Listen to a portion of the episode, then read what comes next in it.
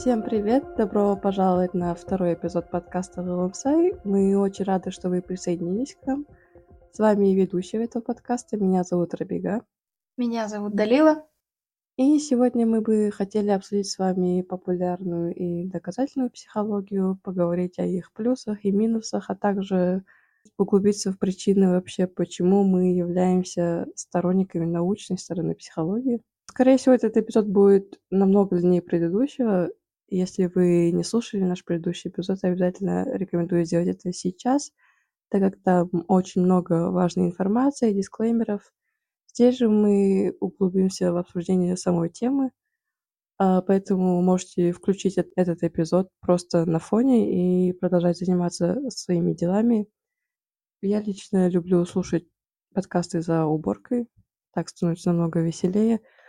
Вы же можете сделать делать то, что удобно вам, будь то готовка, уборка или вождение. Мы будем просто составлять вам компанию. А я люблю слушать э, подкасты, когда иду куда-то пешком по городу.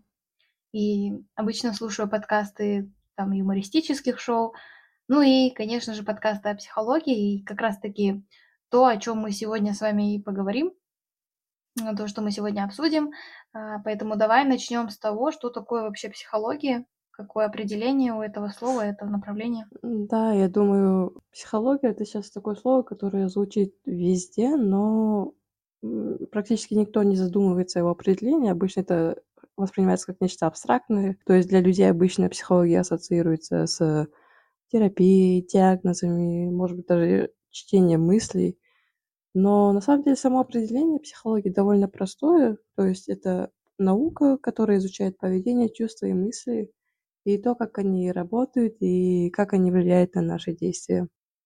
Да, несмотря на простое объяснение, может появиться вопрос о том, откуда вообще есть разделение на популярную и доказательную, ну или научную психологию. Хотя а, оба направления говорят о поведении, мыслях и чувствах, взаимосвязи между ними. И, наверное, самым простым ответом на этот вопрос будет метод, которым они изучаются. То есть, если вы помните, в прошлом эпизоде мы пробегали по этой теме а, быстренько, что популярная психология руководствуется в основном личным опытом, какими-то историями, рассказами, наблюдениями автора, в то время как научная психология подкрепляется экспериментами, исследованиями, этикой. Ну, мы расскажем более детально чуть позже. Да, а сейчас, наверное, сконцентрируемся на популярной психологии. А, Мне кажется, вот как раз-таки эти методы изучения психологии, то есть через личный опыт, через рассказы и наблюдения, являются одной из основных причин, почему а, популярная психология так привлекает многих людей. То есть многим намного легче резонировать с контентом, который написан достаточно просто и представлен на примерах из ежедневной жизни или, может, основан на каком-то эмоциональном контенте. В то время как, например, научный контент, там очень много сложной терминологии, объективности. И при прочтении или просмотре научного контента редко бывает такое, что ага, вот это вот про меня, вот со мной было то же самое. Ну, то есть там все так написано, что воспринимается как какое-то пособие. Поэтому не каждого такое заинтересует. И по этой же причине, я думаю, популярная психология становится мейнстримом, и благодаря этой простоте поднимаются темы ментального здоровья, ее важности, то есть снимаются эти табу, которые были раньше, когда дело касалось психического здоровья, за что, конечно же, мы очень благодарны популярной психологии. Да, тут нужно отдать должное популярной психологии и ее доступности, чтобы мы звучали менее скептично. Я даже приведу пример свой. Я читала несколько книг из этого направления. Одна из них э, очень популярная, «Тонкое искусство пофигизма». Я для себя когда-то выписала несколько вот э, фраз, предложений в заметки, и их вытащила вот для этого эпизода подкаста. Зачитаю несколько.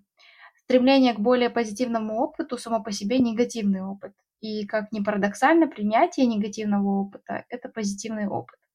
Я выписала непосредственно этот момент, потому что то, что автор пишет, это очень схоже с идеологией ACT. ACT – это терапия принятия ответственности. На данный момент тоже очень популярная, эффективная модальность, подход в психотерапии. И идеология там такая, что счастье это не дефолтное состояние человека, и смысл психотерапии не в том, чтобы мы всегда такие счастливые, довольные ходили, а в том, что бы мы принимали свое плохое состояние и научились в нем адаптивно существовать, не разрушая там отношения, не разрушая себя и так далее.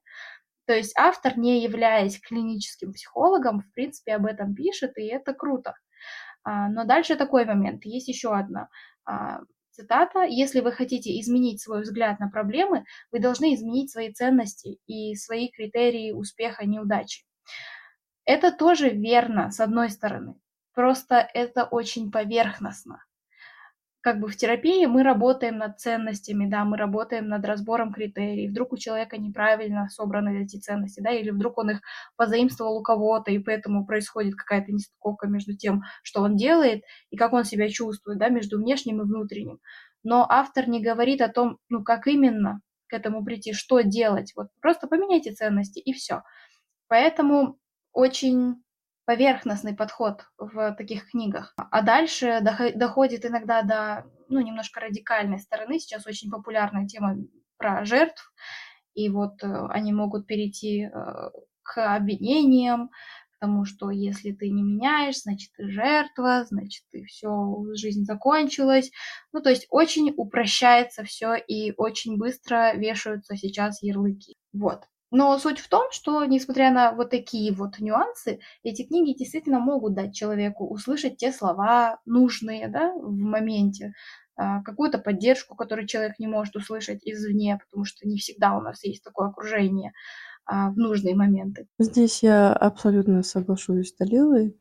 То есть даже если таким источникам не хватает объективности или они, например, слишком упрощены, все равно люди могут найти там полезную информацию, и по сравнению с научной психологией сделать это намного легче. Но я думаю, проблема и критика популярной психологии как, как раз таки заключается в маленьких нюансах, как сказала Далила. То есть, конечно, вряд ли от прочтения книги популярной психологии жизнь человека может там, подвергнуться опасности или случится что-то катастрофичное с его психикой.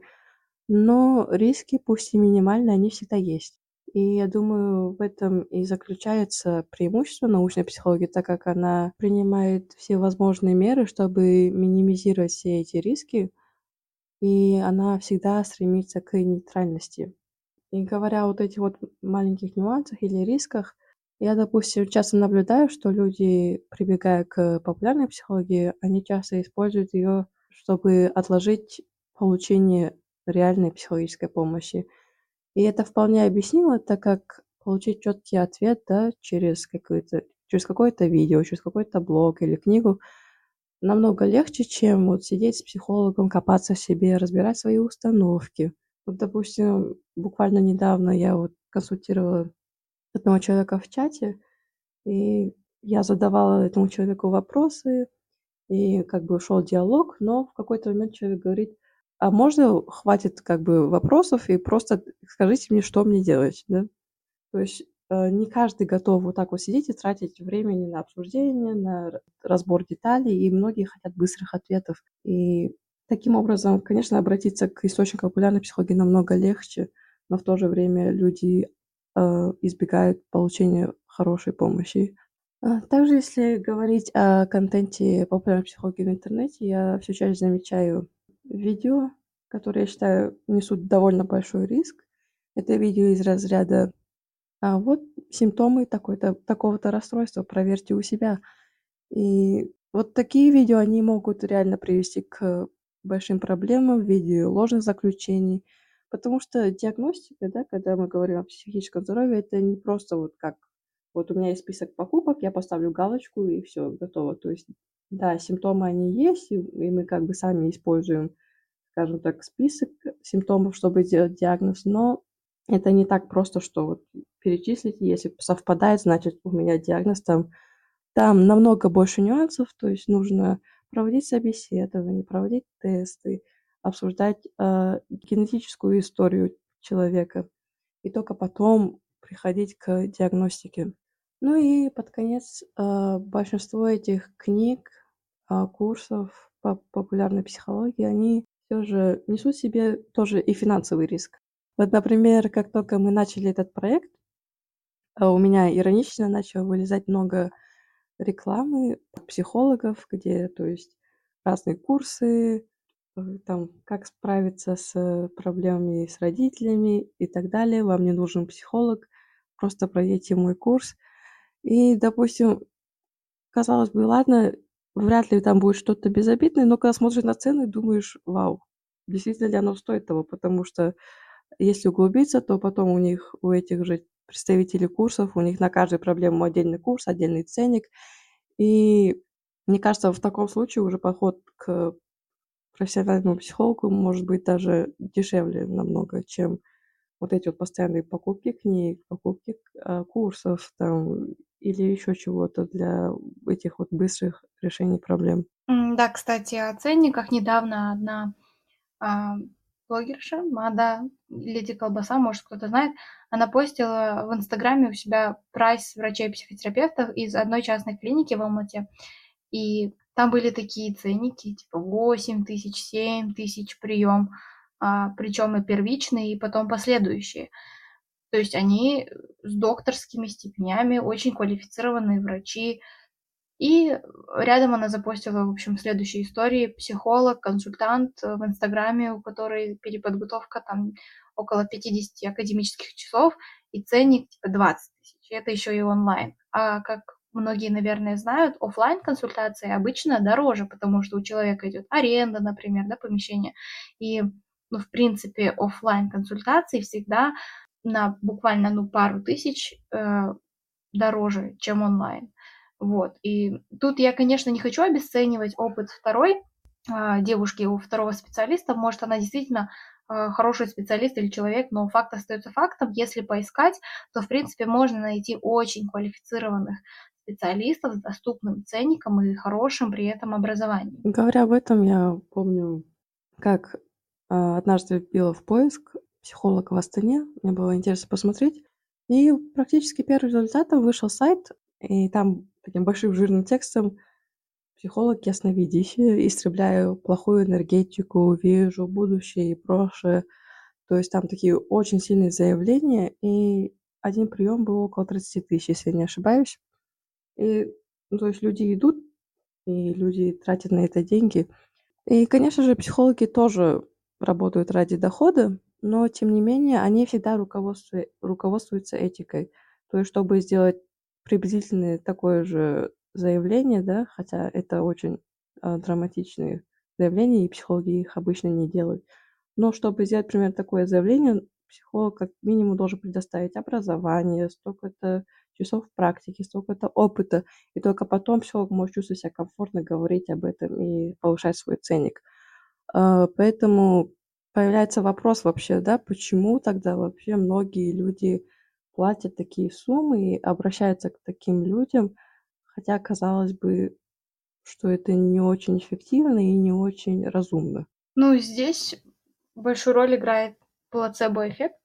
Если кто не знает, что это такое, это улучшение состояния, ну, в медицине так его называют, э, это улучшение состояния больного после приема препарата пустышки, да, то есть от препарата нет ни хорошего эффекта, ни плохого эффекта, но человек каким-то там, например, условно методом самовнушения а, действительно чувствует себя лучше по результатам там, обследования, каких-то тестов, опросников, вот, потому что как раз-таки пациент очень верит в эту пустышку как в сильное и эффективное средство. И плацебо на самом деле имеет настолько сильный эффект, что в научных исследованиях, э, и не только в психологии, но особенно в психологии, принимают отдельные меры, чтобы исключить влияние плацебо на результат самого исследования. То есть вот схоже с примером, который предоставила Далила, да, допустим, при изучении эффективности какого-нибудь психотропного препарата а, нередко используется, нередко, а почти всегда, я бы сказала, используются две группы участников, да, то есть берут одну группу людей и дают им пустышку или, допустим, витамин С и говорят, вот это вот, допустим, антидепрессант, и он должен снизить вам негативные эмоции, тревогу, вы должны чувствовать себя получше. Другим же дают реальное психотропное вещество и говорят то же самое. И когда такие исследования вот проводят, э, результаты показывают, что именно плацебо может показать или привести к таким же результатам, как и эффект самого препарата, что, ну, это, если подумать об этом, это очень впечатляет. То есть это настолько наш разум влияет на наше состояние, что э, для исследований надо исключать такие нюансы. И если кому-то будет интересно почитать такое исследование, то, конечно, мы оставим э, референс в описании под видео, под подкастом, и вы можете прочитать его. Это как раз-таки одна из причин, почему мы поддерживаем научную психологию. Она всегда старается быть как можно нейтральней, без изначальных предубеждений, предпосылок. И вообще нужно, наверное, начать с того, на чем она основывается. Как вообще, вот мы постоянно говорим, научно доказано, исследования говорят, вот было подтверждено. А как оно было подтверждено? Что это за фраза такая научно доказана? Давайте мы немножко это разделим на какие-то маленькие части. И я буду приводить пример очень поверхностный. Он э, из моего университета. Мы делали, ну, проводили эксперимент, организовывали. Но он был очень такой простецкий. Я думаю, он как демонстрация, да, к каждой части эксперимента очень подойдет для понимания среди людей, у которых нет а, достаточно там знаний в этой сфере. Поэтому начнем с того, что научные эксперименты и исследования, они всегда начинаются с какого-то запроса. Вот нам было интересно, у нас был курс по, ну, точнее, дисциплина по а, психолингвистике, и там есть разные эффекты, разные тесты. И нам было интересно, насколько классическая музыка будет влиять на результаты определенного теста, то есть наличие этой классической музыки, пока они заполняют, и отсутствие ее, то есть в тишине. А потом идет гипотеза. Гипотеза это уже вот предположение без вопроса, что классическая музыка повлияет в положительную сторону на результаты там такого-то теста. Далее идет метод. Методов на самом деле очень много. Наш был самый простой. Мы просто разделили людей на две группы. Это было в рандомном порядке. И они в разное время, но в одном и том же кабинете проходили этот тест. Мы включали одной группе Моцарта, а у другой группы не было ничего.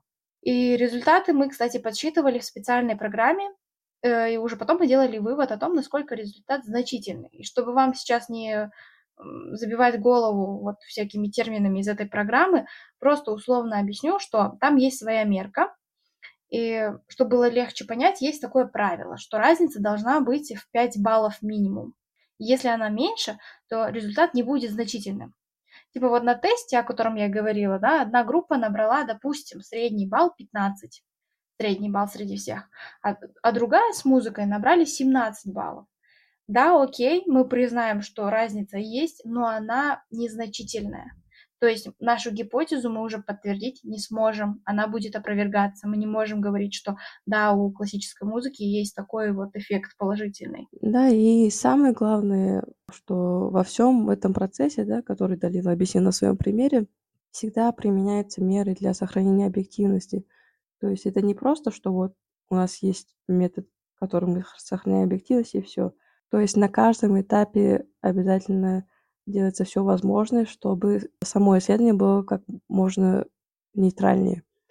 Например, даже когда принимаешь участников для исследования, обязательно их надо смешивать в разные группы рандомно, чтобы не было такого, что вот на группе оказалось большое количество представителей одной расы, например, то есть чтобы результаты были разнообразными. Или, допустим, даже когда сами исследователи проводят исследования, они могут сами не знать, например, что тестируется на участниках, да, как, допустим, например, был вот э, с таблетками.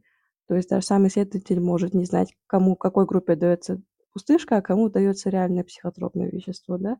И это для того, чтобы исследователи, у которых может быть свой личный интерес, доказать, да, допустим, эффективность таблетки, а, чтобы вот этот личный интерес не повлиял на результат.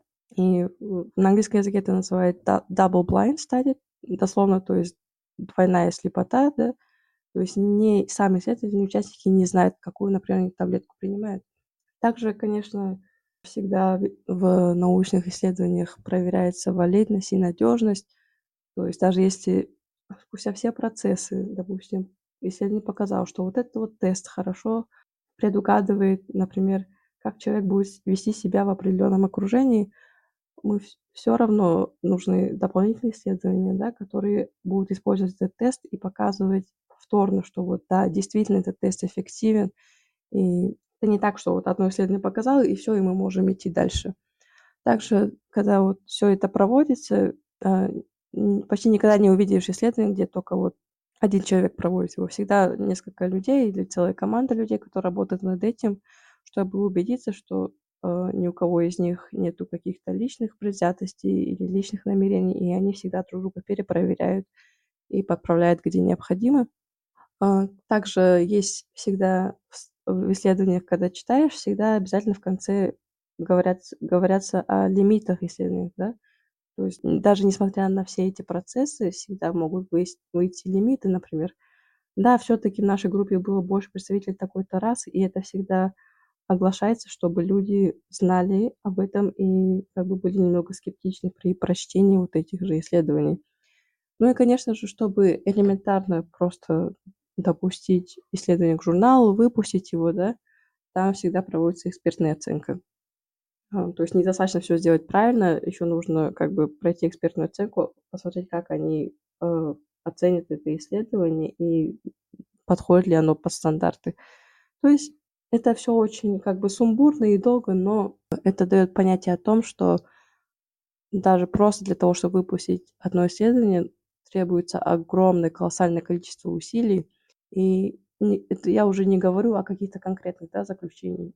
То есть по этой же причине в научной психологии вы никогда не увидите ответов, да, пять секретов успешной жизни, ну, потому что, чтобы найти эти пять секретов, нужно пройти такое огромное количество исследований, все эти нюансы учитывать, и это физически и фактически невозможно.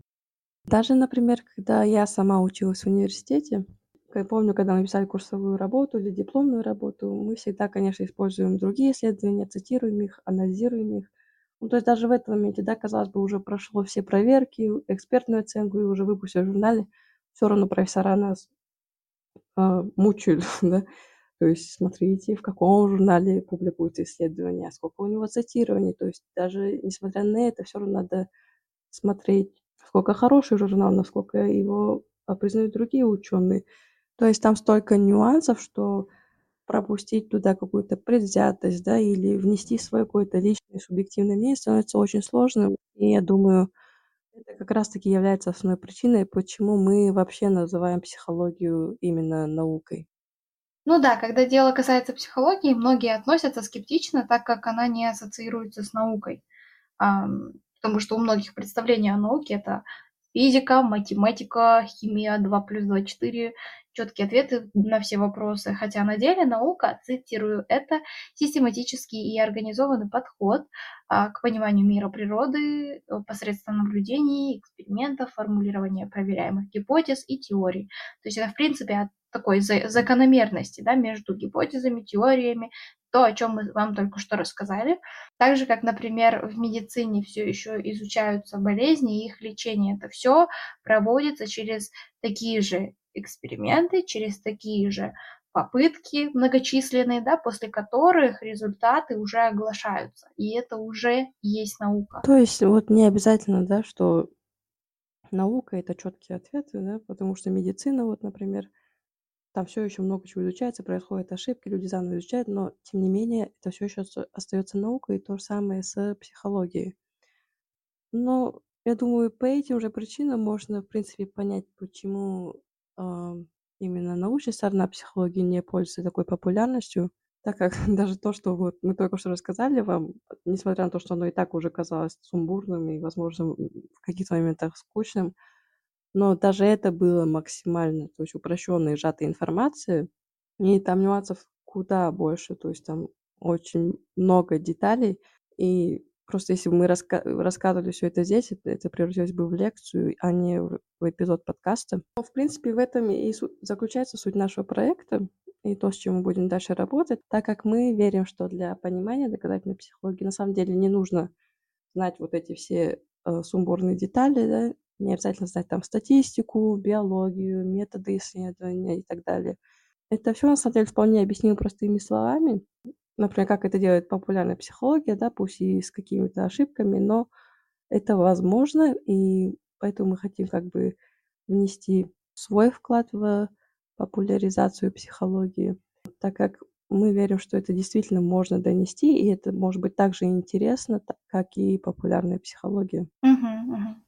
Да, мы хотим, чтобы вы просто понимали, что э, этот эпизод был записан не для того, чтобы мы лишний раз тут поумничали и использовали умные слова в экспериментах и исследованиях, а просто объяснили ну, вот эту базу для того, чтобы в будущем, когда вы уже задаете вопрос, вы понимали, насколько все может быть многослойно, и, ну, универсальные кликбейтные ответы не всегда дадут вам желаемый результат. И я думаю, что вы будете уже уверены в нашей этике при прослушивании подкаста и при чтении наших постов на какую-то тему мы уже будем руководствоваться исключительно такими статьями, о которых мы сегодня говорили. Да, в общем, суть всего этого, то, что мы хотим показать, что вот это вот внимание к нюансам и, скажем так, потраченное время, да, на поиски ответов, то есть вот эта разборка всех установок, и что вот нету четких ответов. Это не обязательно скучно, это на самом деле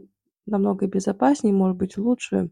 И это может быть так же интересно, как и популярная психология. Просто, я думаю, еще мало попыток как бы предоставить это в таком формате, да, чтобы даже люди без, скажем, образования, они могли все это понимать, и им это было интересно. И опять же, популярная психология делает это замечательно, и она стала для нас вдохновением, в принципе, начать этот проект, и поэтому мы хотим продолжить шаги той же популярной психологии, просто перенести это в более научное русло. В принципе, это все, что мы для вас приготовили. Получилось немного дольше, а, чем в прошлый раз, и, может, для кого-то даже сумбурно это все звучало, но зато и информативно. Если у вас останутся вопросы по этой теме, то вы можете, не стесняясь, задать их в комментариях или написать нам в личные сообщения в Инстаграме, мы всегда ответим. Ну и будем делать выводы, кстати, о том, насколько у нас эффективно получается объяснять такие муторные вещи, потому что, честно говоря, мы все еще на начальном этапе, и частенько нам бывает очень переживательно, а правильно ли мы доносим, а не скучно ли мы звучим, потому что мы сами имеем опыт изучения этой темы в университете, и ну, бывали моменты, когда это было очень сложно слушать от профессионалов, да, от профессоров, а тут мы, неподготовленные люди, без педагогического какого-то образования, пытаемся вам что-то объяснять. А, возможно, это будет не, не всегда понятно сразу, поэтому нам сейчас очень нужна ваша обратная связь. Ну и напоминание о том, что мы сейчас уже есть на YouTube, на Apple подкасте, на Google подкасте. Слушайте, где вам удобно. И сразу, наверное, скажем о том, что мы уже планируем следующий эпизод на тему стереотипов о психологах. Вот. А так с вами были Галамсай. Спасибо за прослушивание. И до скорых встреч на следующем эпизоде подкаста. Всем пока.